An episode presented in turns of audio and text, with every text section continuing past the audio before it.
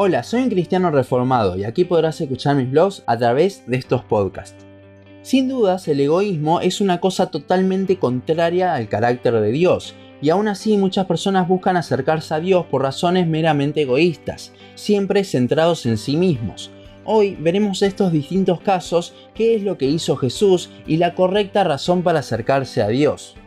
Muchas personas se acercan a las iglesias en búsqueda de Dios simplemente para encontrar la solución a sus problemas, para vivir felices, y la realidad es que si buscan eso, muchas veces se sentirán decepcionados.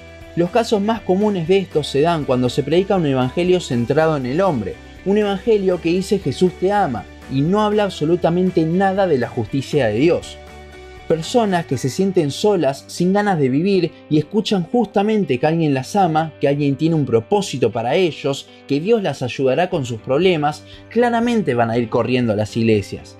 Pero esta es una búsqueda de Dios totalmente egoísta. Sería lo mismo decir busco a Dios para sentirme bien, no me interesa quién sea Él. Esto lo que hace es reducir a Dios a un simple mayordomo, alguien que está a tu disposición cuando lo necesitas hacen que el propósito de Dios sea ayudarnos a vivir una buena vida terrenal, cuando en realidad nuestro propósito es glorificarle a Él.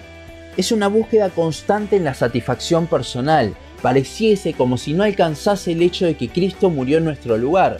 No, también me tiene que hacer sentir bien. El sacrificio de Cristo es más que suficiente para traernos a Él, porque ahí se reflejó cada uno de los atributos de Dios que son la esencia de lo que Él es pero nuestro egoísmo nos nula de ver eso. Otro caso más diluido de este acercamiento a Dios egoísta es el de aquella persona que busca acercarse a Dios para librarse del infierno. Y sí, obvio que Cristo nos rescata del infierno, pero esa no debe ser la razón para acercarnos a Él. Si esa es la razón, usted se está centrando en sí mismo, simplemente se quiere escapar de la condenación, no importa después a dónde vaya ni a quién tiene que seguir. Un evangelio que te llama por las cosas que te promete en tu vida es un evangelio totalmente egoísta.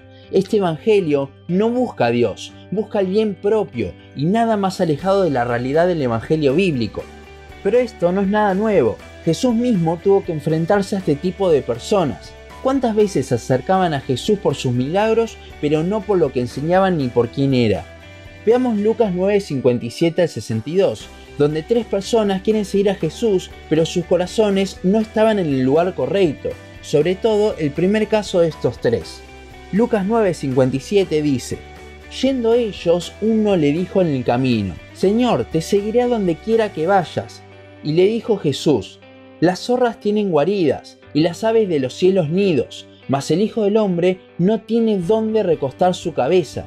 En el versículo 57 vemos a una persona dispuesta a seguirlo a Jesús a cualquier lado, pero en el versículo 58 vemos que Jesús revela lo que realmente había en su corazón. Aquí vemos a una persona totalmente interesada, que al ver la cantidad de milagros que hacía Jesús, seguramente pensó que podía vivir una buena vida si le seguía. Pero cuando Jesús le muestra que él no tenía nada en realidad, ni siquiera un lugar para vivir, esta persona se aleja Intentar seguir de manera egoísta a Cristo es imposible, porque justamente Dios nos manda a negarnos a nosotros mismos, a dejar todo, tomar nuestra cruz y seguirle. Este fue el corazón de los once discípulos a quienes Jesús llamó, que al instante dejaron todo. ¿Acaso lo hicieron porque Jesús les prometió algo? No, simplemente le siguieron por quién es Él. Si lo hubiesen seguido por razones egoístas, hubiesen terminado totalmente decepcionados, ya que todos murieron bajo persecución.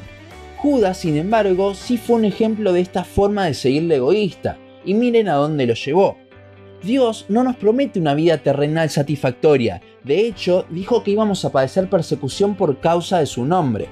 Buscar una vida exitosa en esta tierra es lo opuesto a buscar a Cristo, ya que para buscar a Cristo debemos dejar de mirarnos a nosotros mismos.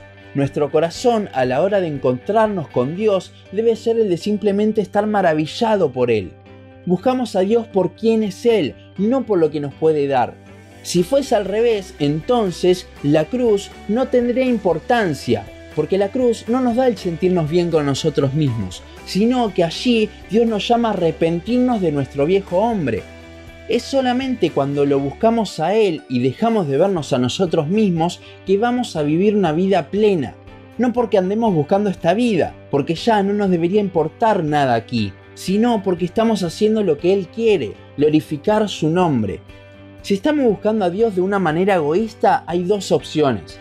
O seguimos buscándolo hasta que Él nos humilla y nos hace ver nuestro horror, haciéndonos apreciarle de verdad, llevándonos al genuino arrepentimiento y en consecuencia al genuino evangelio, o seguimos buscándolo de esa forma egoísta, con lo cual nunca lo encontraremos, por más que vayamos a la iglesia o leamos. Y en consecuencia de esto, nunca habrá salvación sin un encuentro con Él.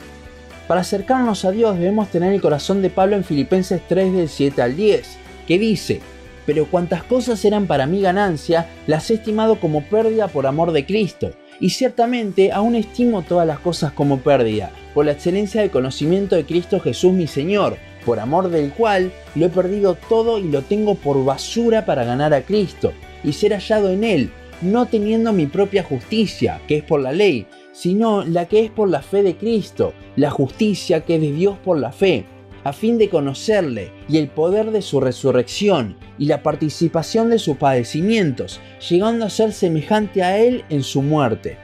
Para terminar este podcast quiero volver a decir lo que dijimos antes. No debemos buscar a Dios por las cosas que nos puede dar, ni siquiera por librarnos del infierno. Debemos buscar por quién Él es.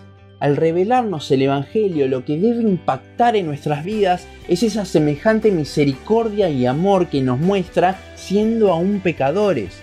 Sugel Michelin dice que el mayor regalo del Evangelio no es la salvación del infierno, sino Cristo mismo. Este es el sentir que debemos tener. Esto es lo contrario al egoísmo. Hasta aquí nuestro podcast de hoy. Seguinos en Facebook, Instagram, YouTube y Spotify. En todas nos encontrás como un cristiano reformado. También seguinos en uncristianoreformado.blogspot.com para leer el resto de nuestros blogs. Nos vemos en la siguiente ocasión.